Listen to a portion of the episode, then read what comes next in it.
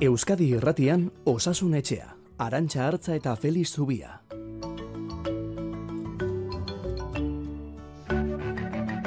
Kaixo, egun onda izuela, denoi zer modu zaudete. Bueno, igande goizari tamaina hartzen hasten zareten bitartean, osasun etxa zabaltzera guazgu amarrak arte eta gaur Turkia eta Siria astindu dituen lurrikara makurrorrek sortarazi dizkigun galderetatik abiatzeko asmoa daukagu.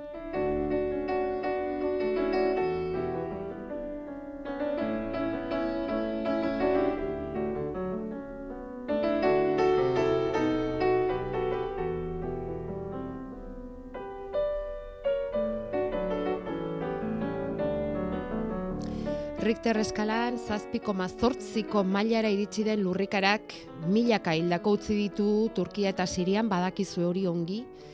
Hogeita zei milatik gora direla hildakoak, hori esaten ari gara, naiz eta nazio batuen erakundeak esan duen bikoizture egin laitekeela zenbaki hori suntzitutako eraikinek utzi dituzten ondakinak altxatzen hasten direnean. Berdin gertatzen da zaurituekin ere, izugarria da, laurogei milatik gorako da, iritsi zaigun azkena. Egia esan, zifra horiek esateak ere min ematen du. Eta okerrena da, esan duguna, gora doazela, etengabean. Erreskatelanak utzi eta ondea makinak sartzea erabaki dute agintariek, edo horretan astera doaz, oso eskasak direlako inor bizirik topatzeko aukerak. Lurrikara gertatuta berehala, ikusi dugu nola aktibatu den giza laguntza, direla suhiltzaile, mediku, erizain, mundu osotik inguratu dira ara, lurrikararen ondorioz jausitako erakinen azpian lurperatuta geratu direnak berreskuratzeko, eta hor, behin eta berriz, nabarmendu digute, lehen da biziko irurogeita amabi orduak direla oso erabakigarriak. Ze behin hiru egun pasata zaila dela bizirik inorrateratzea ondakinpetik. Naiz eta, naiz eta, oraindik ere, tantaka tantaka bakanka bakanka bizirik erreskatatu dituztenen berriak ere iristen zaizkigun. Feliz Zubia, kaixo, egunon. Egunon, horrelako kein esatea zaila da, baina ja, bai. Ja, egia da, egia da. Beldurgarria da, eh? Turkia eta Siriatik jasotzen ari garen irudi sorta, notizia sorta, zauritia hartatzen, orain momentu honetan lanik handienak.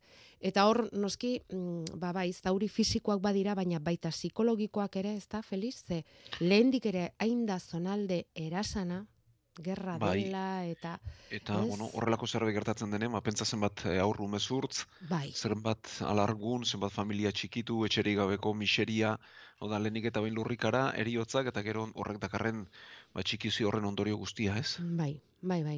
Eta mm, gaur zazpigarren eguna da, lurrikara gertatuta, baina esan dugu, e, hasiera hasieratik behin eta berriz aipatun da, zein importanteak diren, lehen da biziko irurogeita amabi ordu hoiek, ba, jendea erreskatatu alizateko, bizirik erreskatatu alizateko ez da. Eta galdetu egin nahi genizun, ze gertatzen zaio giza gorputzari isolatuta irurogeita amabi ordu daramatzanean? Bueno, e, horrelako lurrikara bat denean, e, hauek bataz bestekoak dira, ez? Baina egia da, behin hiru egun pasata zaila dela norbait bizirik ateratzea. Bueno, e, batzuk e, kolpearen ondorioz bapatean hiltzen dira, edo pixkanaka lehen ordutan odo luztuta. Baina jende gehiena harrapatuta gelditzen dauda. Ez du kolpea jasotzen, baizik eta ondakin tartean harrapatuta. Eta hor berezi beharko genuke, edo zanpatuta dagoen, edo ez dagoen. E, zanpatu gabe, ba, kaiola baten moduan, baina gela baten barruan gelditzen denak, e, arazo handiena hotza eta egarria izan ohi ditu. Ur falta batez ere. Eta edan gabe zazpi eguneraino luzatzen da. Beraz, e, oraindik ere itxaropen bat badago, norbait zanpatua gelditu ez bada. Baina zanpaketa bat geldit, e, gertatzen baldin bada, e, batez ere gorputza darretan, beso eta hanketan, muskuluak e, txikituz joaten dira, deusestuz joaten dira, eta hor gai toksikoa jortzen, e, sortzen dira. Eta gai toksiko hauek ba, askatuz doaz, da, sortuz eta askatuz, sortuz eta askatuz, giltzurrunak gibela eta bueno, gainekero korpus guztia e, kaltetuz, eta horregatik dator muga, ez? Behin hirurogeita hamabi ordu pasata, pertsona horrek jasan duen kaltea normalean itzulezina izaten da, eta horregatik muga. Hau da, bataz bestekoa da, baina egia da behin hirurogeita hamabi ordu pasata eta zanpatuta baldin badago, e, horri buelta emate oso zaila dela. Orduan eta mm, zanpatu gabe egonda eta beste mm, egoera batera joan da ere, im, im, isolatuta geratu ezkero giza gorputzak zazpi egun iraunditzake edan gabe. Hidratatu Gainera gabe esango dugu. Bai, handiote orain e, arazoa dela hotza, ez? E, Ja, oraindik ere neguan gaude eta Turkian eta Sirian ba hotz egiten du eta ere hartan handia eta beraz horri hipotermia gehitu behar zaio, eta hipotermia berak ere hil zaitzake ez. Hmm. Baina bestela, ba, ur falta litzateke arazoa, hau da, harrapatuta gelditu ezkero ur falta litzateke arazoa, eta hor zazpieguneko tartea daukagu, baina zanpatuta dagoenaren askoz txikiagoa da, ze toksikoak sortuz doaz, giltzorunak Bai, eta bai. Mhm. gibelak kaltetuz, eta muga hortxe jartzen da gutxi gora berakoan. Mhm. Likidorik gabe, zazpi egun, eta janik gabe, elikatu gabe, zenbat iraun dezake egu? Ba, asko, hogei egunetik gora esaten dute, lehenik, bueno, mentzat kalterik gabe hogei egunetik gora, eta gero beste batzuk ba gehiago. Vale. Importanteena hidratazioa da, dudari gabe. Bueno, eta gero, e, kasu hauetan esan dugun bezala ez, ba, kolpeak eta zanpatuak eta horrelakoak. Bai, Eta gero, eta gero, bai, barkatu erantxa, eh? horrelako zanpaketa bat gertatzen denean, e, momentu oso txarra izan hori da, e, askatzen momentua. Ze, pentsa baz, e, hanka bat harrapatuta baldin badago edo, Hmm. hor toksikoak pilatuta daude, eta askatzen den momentuan, ba, gor, e, kolpetik gora toksiko edanak etortzen dira. Eta ez da arrarua izaten askatzen momentu bertan eriotza sortzea. Eta, bueno, e, gauza da beste kaltetu dituzunen nola jokatu ez, baina bestela e, gomendagarri izaten dena askatu baino lehen zuero asko jartzea, ba, gorputza prestatzea askatzen momentu horretarako, eta zenbait kasutan zuzeneko konputazioak ere idatzita daude, eh? Bai. Oda, hanka edo besoa mostea tokian bertania, ba, mhm. bizitza salbatzeko. Ja, ja. Sueroaren apixka neutralizatzeko, ez? Toksikoiek zabaltzen direnerako, ez? Hmm. Bai, neutralizatu eta batez ere, e, hor, Gorputza Eh, prestatu. Hmm. bai, em- e- ematen den toksikoien iritsierarako horrek tentzio asko jaisten dut horrek kontra egin nahian. Mhm. Bueno, eta gero, e, ja, e, e, horregatik, e, ondakinetatik eta e, jendea ateratzen dutenean, ba, bere ala hartatu behar daura, ezta? Eta zainketa, zainketa handia beharko du era berean. Bai, eta gero ospitalean ere zeinketa maila handia, eh, horregatik Bai, eriotza da tokian bertan gertatzen, Ja. gero urrengo egunetan ere izugarri izaten da. Bai, bai, bai.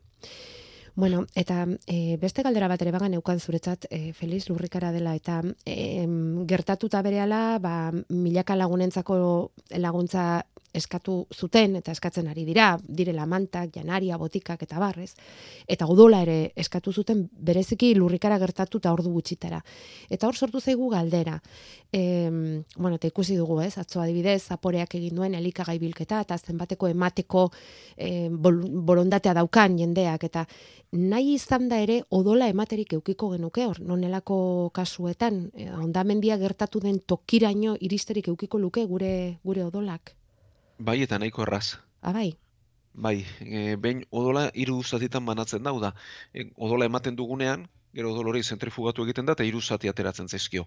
E, batetik globulu gorriak, ematiak, hauek oxigeno garraioaz arduratzen direnean eta normalean transfusio bat egiten denean globulu gorria jartzen dira eta beste gero aprobetxatu egiten dira, gero plaketak eta beste alde batetik plasma. E, plaketak eta plasma koagulazioaz arduratzen dira. Orduan, e, plaketak dira irauten ez dutenak bosazpi egunean galdu egiten dira. Ze ez dira zelula osoak, zelulen zatitxoak dira, ez dute berezko bizitzarik, eta bosazpi egunean galdu egiten dira. Baina, globulu gorriak, ematiak, e, hotzetan berrogeita bi egun irauten dute, eta izoztu ezkero urteak. Eta plasma zuzenean izoztu egiten da, eta hilabeteak iraun ditzake hiru urtetaraino zenbait kasutan.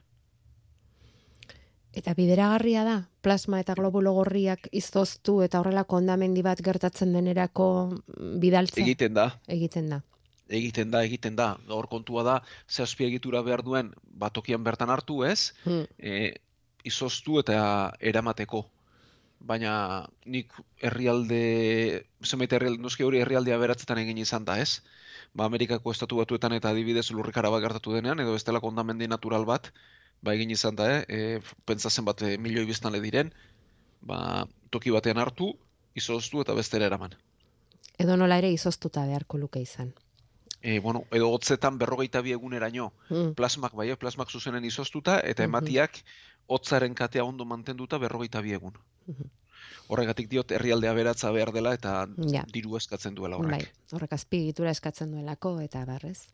Bueno, eta geurean ere bada odol premia, e, orain gutxi e, eman genuen horren berri, ezta? Badela, baina behar izan ezkero eta horrelako larrialdi bat sortu ezkero ikasi dugu. Odola garraiatu daiteke kilometro eta kilometrotan.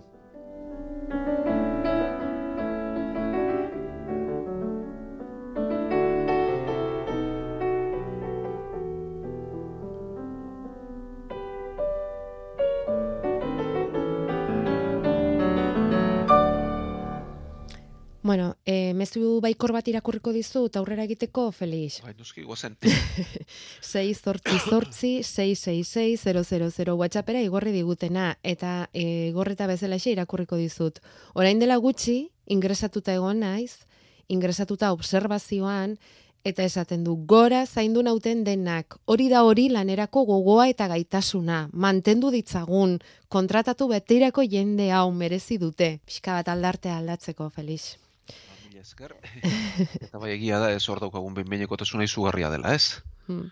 Eta behar dugula zerbait, e, bueno, hori guztia itxuratzeko, e, aurrera eramateko, eta padantiloiek egon kortzeko. Bueno, ba, hortxe, meztu baikor horrekin, eta orain, osasunetxeko entzulen, zalantzak.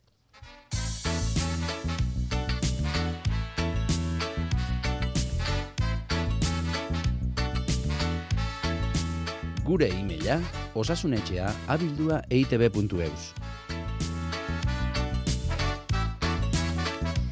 Bueno, eta tarteka marteka agertzen da remedio naturalen gaia osasunetxera, eta hemen jartzen ditugu, ba, zientzian oinarritutako medikuntza, eta erremedio naturaletan, oinarritu edo sustraitzen den eh, ez dakit, sendakuntza hori esango dugu nola baitez. Eta entzule batek esaten digu bere aurrak bronkiolitiza izan zuela txikitan, bentolin eta denetarik ematen ziotela, eta medikoa kortisona emateko ere agindu ziola bigarren aldiz. Eta orduan ja urduritu egintzela. Eta ezagun batek esan ziola, biriken parean tipula epela jartzeko, eta ala egin, eta bueno, ba, kortisona beharrik etzuela izan aurrorrek medikua harrituta geratzeraino emaitzarekin. Hori esaten du berak informazio bezala ematen digula, Felix ez dakiela berak zu horren erabiltzaren aldeko zaren ala ez, azalpenak eskatzen dizkizu.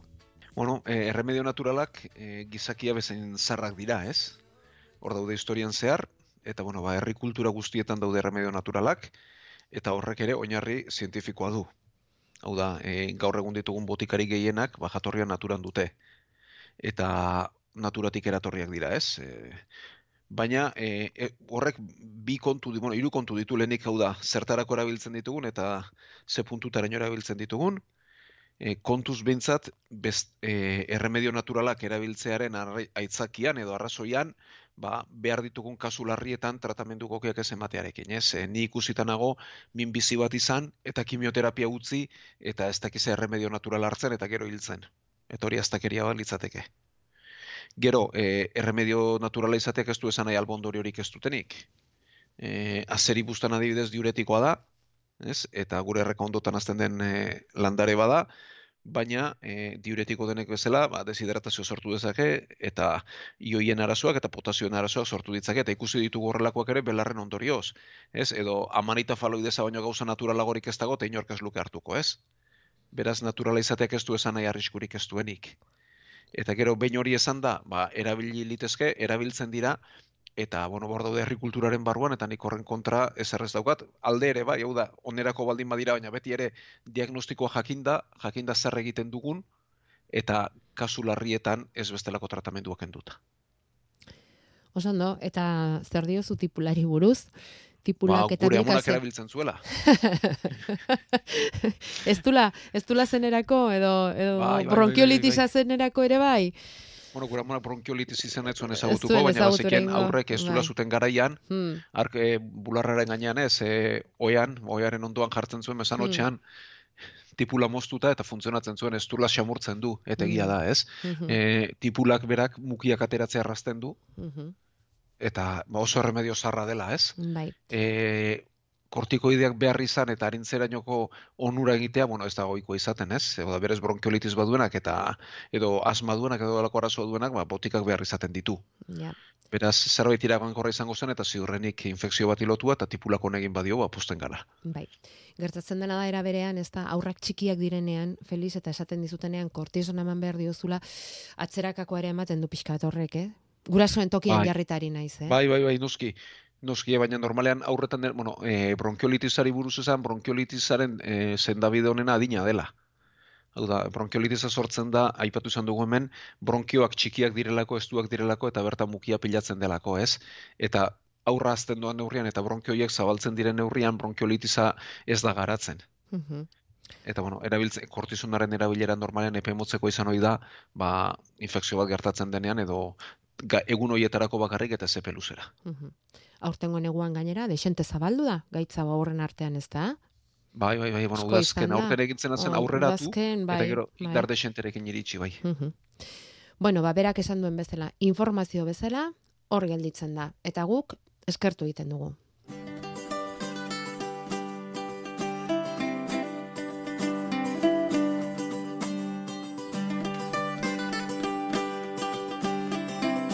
Gure WhatsAppa 688 666 000.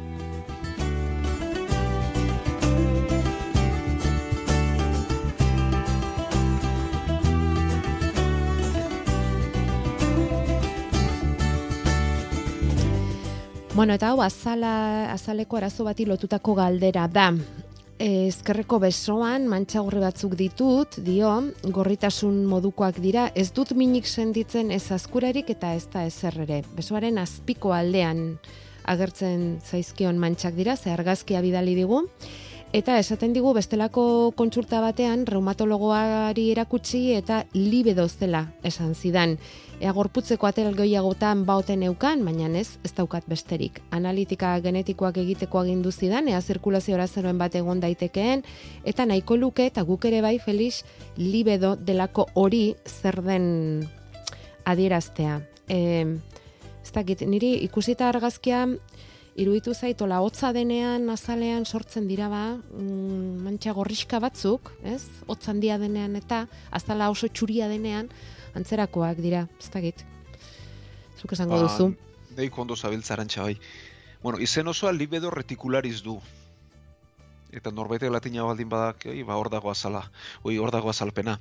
E, larru azaleko gaitz bada, beso eta zangoetako bereziki, enborrean ere e, sortu liteken arren, eta e, larru azalak kolore gorri urdixka hartzen du, eta e, zare baten itxura hartzen du. Hau da, lesio hauek, kolore gorri urdixkakoak izan ohi dira, larru azalaren barneko aldetik, eta zare baten e, forman.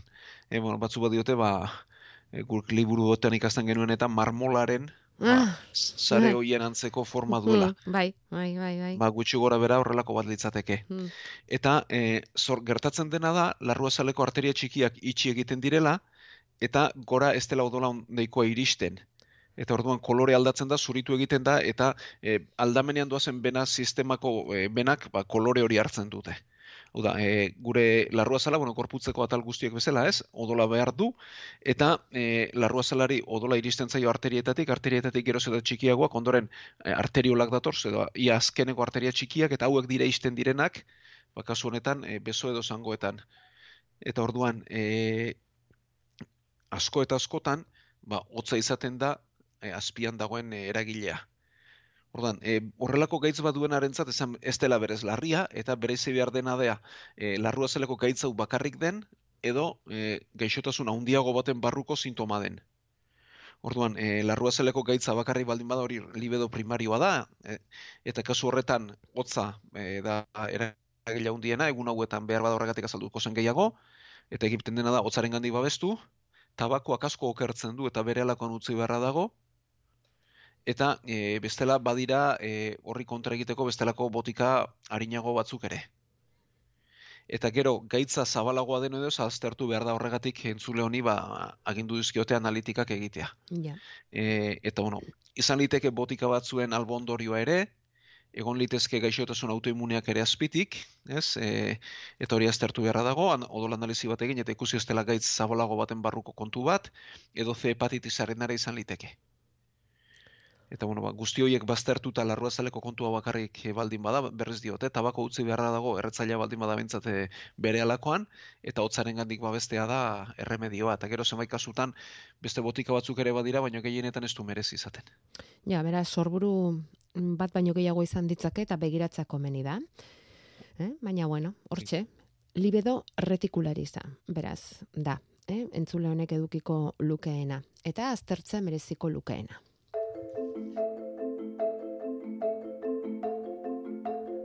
Osasun etxea, Euskadi irratian. Igandero, bederatzi tardietatik, amarretara nahi duzuen erako.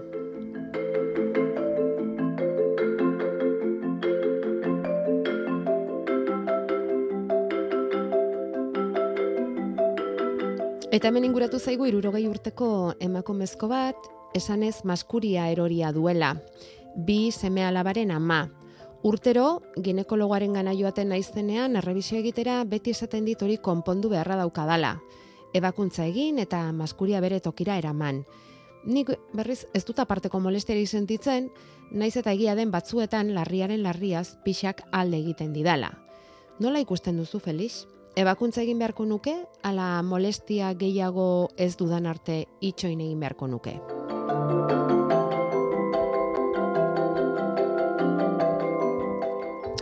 Badakigu irratiz, medikuntza egitea zaila dela Felix, baina olako azalpenak emanda, gauzak errasten dira pixka bat, eh? Bai, bai, bai, bai, bai, hau nahiko erraza da erantzuteko, eta gainera eh, oso galdera zentzuduna egiten digu emakume honek.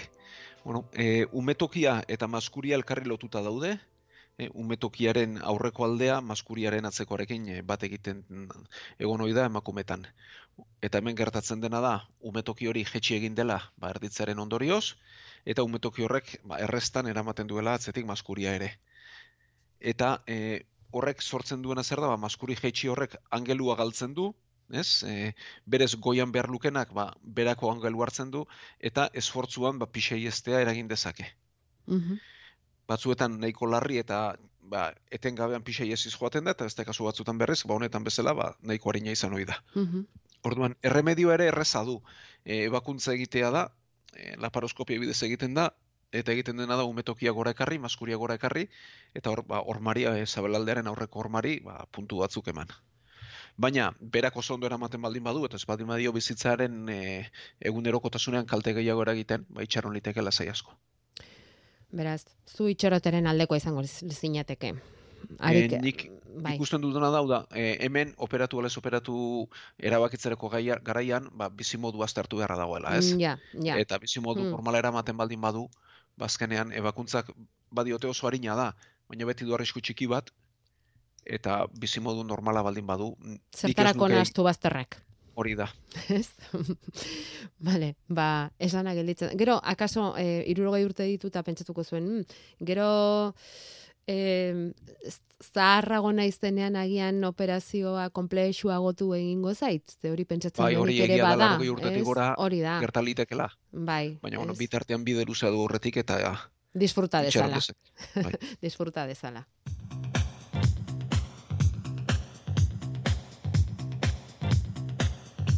Irakasle bat orain osasun etxean noduloak ditu askotan egoten naiz afoniarekin esaten du eta azkenean otorrinoaren gana joan eta eztarrian noduloak ditu dala esan dit. Ebakuntza egin beharko dudala oso luze baino lehen. Ez didate ordea esan nolako izaten den ebakuntza hori eta ez ote dago ariketaren batzuren bidez apur bat hau zuzentzerik galdetzen dizu Felix. Bueno, ba, hau ere oso galdera polita da. E, pixka bat kokatzeko laringeak ahotzkordak ditu, ez? E, ahotsa sortzen dutenak, bi gihar dira, bi muskulu dira, eta itxita edo zabalduta egon litezke, eta bere mugimenduek sortzen dute ahotsa, gero ahotsa hori, ba, e, ahoan, monestarrian eta ahoan, ba, itxuratzen joaten dena. E, eta ahotzkorda horiek, gehiek muskulu horiek gehiegi behartzen baldin badira, gaineko larrua zala hunditu egiten da, hor bada mintz bat, eta hori hunditu egiten da, eta noduluak sortzen dira, eh, haundituaren anturaren ondorio dira. E, eskuaren gainean kailuak sortzen diren bezala, Bai? ba, kasu honetan, mukosa honetan, koskorroiek sortzen dira gehiegi derrigortzearen ondorioz. Mhm. Eta horrek dakar ahotzkordak ondo existea eta zenbait kasutan ahotsa guztiz galtzea ere bai. Orduan, e, zer behar izaten den horrelakoetan? Ba, ahotsari atzedena eman eta derrigorrean logopedia beharko luke. Eta irakasle izan da eta horrelako noduluak baldin baditu hau da. E, bat da uneko tratamendua, baina beste da azpitik dagoen arazoa. Eta azpitik dagoen arazoa, ba, ahotsa gehiegi derrigortzen duela da. Beraz, hori bere onera ekartzea komeniko litzaioke eta a, ohiturak hartzea eta ikastea ahotsa gehiegi derrigortu ez dezan. Eta noduluekin zer egin, bueno, ba, txikiak baldin badira, beraiek etortzen dira bere onera, baina handiak baldin badira, ba, kentzerik eh, kendu beharra dago, ez dira bere tokira etortzen. Eta, bueno, ebakuntza bera nahiko harina da, laser bidez egiten dira, e, egiten dena da, bueno, hori bai, ia e, hor jarduteko eta arnazbidea denez anestesia orokorra behar izaten da, e, laser bidez kentzen dira nodulu horiek, eta gero, ba, pertsona e, egoeraren arabera egunean bertan edo urrengo egunean joan ohi da etxera. Bueno. Nola eta gero, ba, ahotzaren atzeden eskatzen zaio, ba, hmm. hori ondo sendatu bitartean, Bai, baina ba, diote azpitik dagoen arazoa, e, ahotzaren gehiagizko derrigortze bada. eta edo zeinetara ere, ebakuntza egin behar ala ez, komenigarri logopeda baten gana bisita egitea, ez? Kasu Bai. hauetan. Mhm. Bueno, ahotsa instrumentutzat eta lanabestat daukagunontzako ez da aholku txarra hori. Euskadi Irratian Osasun Etxea. Bueno, eta amarretarako ja etzaigu asko gelditzen, Felix. E, badakizu txinak ja amaitutzat eman duela azken aldiko COVID olatua, ala eman dute aditzera hango agintariek, mila eta eun milioi kutsaturen zenbakia eman dute txinatik, anere zenbakiak izugarriak dira, lauroge mila hildakotik gora, anere azken olatu honen ondorioz, izan liteke pandemia honen ja era bateko ahultzearen beste muestra bat, Felix? Bai, e, bueno, bagenuen kezka ez, zer gertatuko zen txinan, noski bertako biztanlengatik aurrena, eta gero aldaera berriren bat sortuko zen ez, bain beste milioika pertsona kutsatuta ez. E, bueno, nik ez dakiz eman milioi izango ziren, baina pentsa de txinak egun da berrogei milioi biztanle baldin baditu, ba, seguru kasuak askoz gehiago izan direla ez. Eta ez bada aldaera berririk sortu, ba, hori ere berri ona da, eta gero ikusirik eh, gurean nola gauden, ez? Eta mundu mailan ze bilakaera hartzen ari den, bueno, pandemia berez zentzu ertzean ez da bukatuko, da pandemia da mundu guztian zehar dagoen gaitz bat, e, eta errepikatzen dena, eta hori ez da desagertuko, baina e, osasun publikoaren hau da, pertsonarentzat arriskua murrizten bada, eta osasun publikoaren gan duen eraginaren murrizten baldin bada, ba, bere larritasuna bentzat, e, garbi dago, e, eragin soziala edo gizarte batean eta osasun sisteman duen eragina ba, bukatu dela, eta bueno, ba, osasunerako mundu erakundeak egingo du bere adierazpena dagokionean, baina beste datu bat gehiago da. Bai. Aste honetatik aurrera gainera, mm, garraio publikoan ere, mm, bueno, musukori gabe gabiltza, eta hori ere guretzat behintzat eta gerturago etorrita bada beste muestra bat. Zuek ospitalean, donosti ospitalean, COVID kasu gutxirekin jarraitzen duzue. Oso gutxirekin, Oso gutxirekin. bakanen bat azaltzen zaigu, Mhm. baina oso gutxi dira, eh? Mhm. Eta bueno, hor beti gogoraraziko dugu norma bestu behar duen hori bai, eh? Bai. Adinekoak, eh, gaixotasun kronikok dituztenak eta immunitate arazoak dituztenak bereziki. Mhm. COVID kasu oso gutxi, nabaritu duguna da, arnasketa virus, eztul, muki, em, kasu desente dagoela gure inguruan, Felix, ez dakit, e, goraldiren bat ote den, arnasketa virusei dagokienean, edo gure susmoa besterik ez den. Ez bada bada, eh? Bueno, eh, azkenean hauek hotzarekin asko ugaltzen diren virusak dira, batez ere hotzaren gati baino gehiago, hotzaren gatik pertsonak asko biltzen garelako, eta pertsonatik pertsonara pasatzea erresagoa delako. Eta bai, e, gripea aurten lehenago etorri zen, e, abendu aldera edo, espero zena baino lentxeago, hilabete ere aurreratu zela edo esan dezakegu, gripea zaindua dago eta ez dira orain gertatzen ari direnak ez dira gripeak, baina antzerako sintomak dituzten arnazketa virusak bai, hortxe dabiltza, eta, bueno, ba, bolara horretan gaude, baina hau da tokatzen dena ere, urte sasoi honetan, eta beti diogu, eh, e, ez litzateko itxura txarra horrelakoren bat duenak, ba, besteak babesteko toki itxietan musuko bat erabiltzea besteengatik. Mhm. Bueno, eta bukatzeko bihar, bihar Donosti ospitalean eta Donostiako esiaren auzia dela eta asamblada izango duzue langileon artean, e, asamblada erabaki horra dirazi duzue azken aldean osakidetzako arduradunekin izan dituzuen harremanen ondoren. Zer dator biharko asamblada horretara? Felix? Ba ikusiko dugu zer erabakitzen den, ez? E, jaso dugu erantzun bat, e, erantzuna egia da zehazte asko kostatzen ari dela, eta erabaki beharko duguna da, ea erantzun horrekin nahikoa den, ala zehaztasun gehiago eta gauza konkretuagoak eta neurri e, nola esan e, aurrera bide konkretu eta ikusgarriak eskatuko ditugun, ez? Hori da asanbladan azalduko duguna eta erabakiko dena taldean. Ba hurbiletik jarraituko ditugu zuen pausuak, saiatuko gara informazio hori ere zabaltzen. Bueno, eta mendik aurrera ja, orain baia bukatu beharren gaude, Felix, igande honona izan dezazula, berdin gure entzulek ere. Gu kamera unean segiko dugu goizean zehar, baina zu gaur sortzi espero zaitugu. Ba, eskerrik asko denoi, batez ere zuen mezu eta ekarpenak egiten dizkugu zonoi, eta gaur sortzir arte.